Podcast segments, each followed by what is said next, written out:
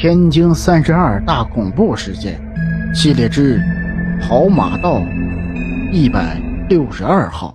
这是一个紧邻跑马道的欧式小洋楼，目前无人居住，许多玻璃也破碎了。解放前，是个有钱的资本家在这里居住，他有一个漂亮的女儿。说一天清晨呢，仆人叫小姐出来吃饭，却没有开门。在请示主人后。大家撬开了小姐的房门，里面却没有人。奇怪的是，小姐的衣服还在里面。没多久，天津解放了，资本家一家逃离了天津。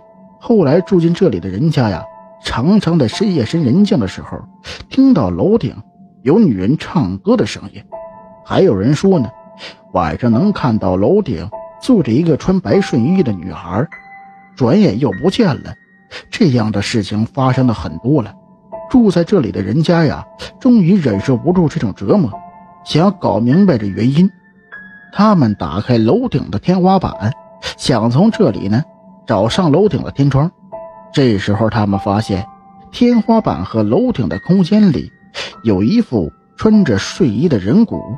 有人说呀，可能是那个男仆在晚上想非礼小姐。惊醒小姐后，担心小姐告诉主人，所以掐死了她，把尸体放到了天花板上。